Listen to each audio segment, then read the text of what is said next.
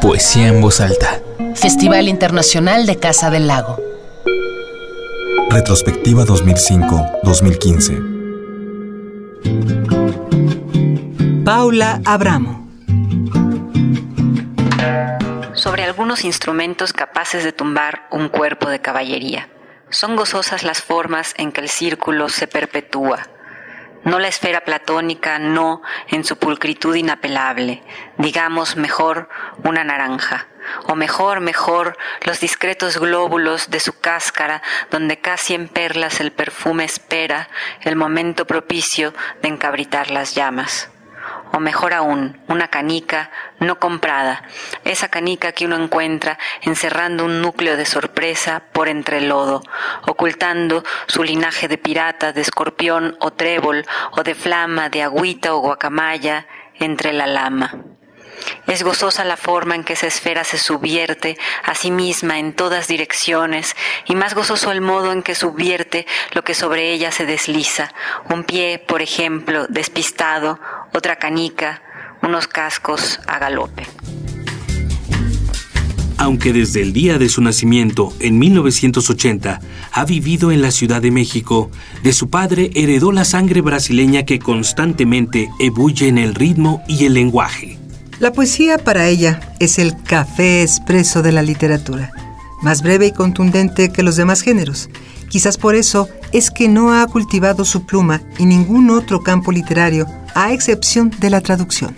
Desde su concepción, reescribir las palabras de otro autor atravesando la barrera del lenguaje es otro modo de crear.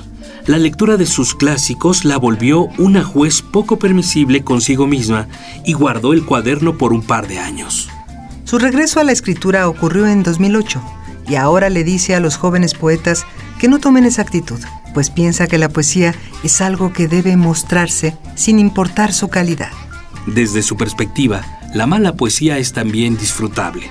Le significa la libertad de crear algo defectuoso, pues es un acto que inicia la corrección y la mejora de un poema. Lupus eritematoso. Qué manera de llamarle a esto mariposa, como si aleteo, destello esquivo de sepia, azul o plata, como si de pronto amarillo en un resto efímero de lluvia. Ninguna mariposa tiene este tinte de carne casi abierta, pero virgen, de sol, de campo libre. Te dicen mariposa, como si acto seguido hubiera que embutirlo todo, todo de algodones, cerrar todas las ventanas, la luz está proscrita desde ahora y para siempre, hasta que los huesos se disuelvan en sal blanca y la piel en retorcidos laberintos de eritema. Qué ganas de correrte las cortinas, de sacudirte la niebla persistente en la pupila y enseñarte los penachos de un fresno inaugurando el año, ahí, justo en la esquina de tu casa.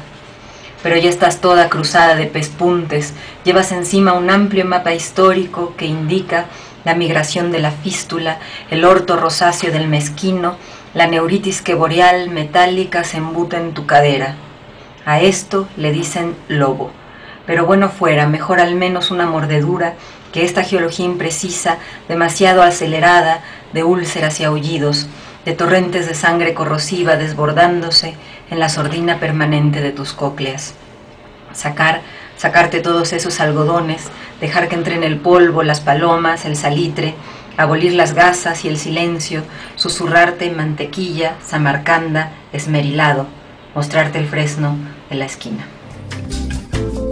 Su exigencia le permitió ganar en 2013 el primer premio de poesía Joaquín Shirao y Casa, otorgado por el Colegio de México, gracias a su libro Fiat Lux, publicado por el grupo editorial Tierra Adentro un año antes.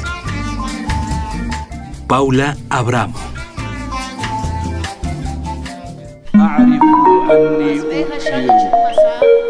Poesía en voz alta. Punto 15.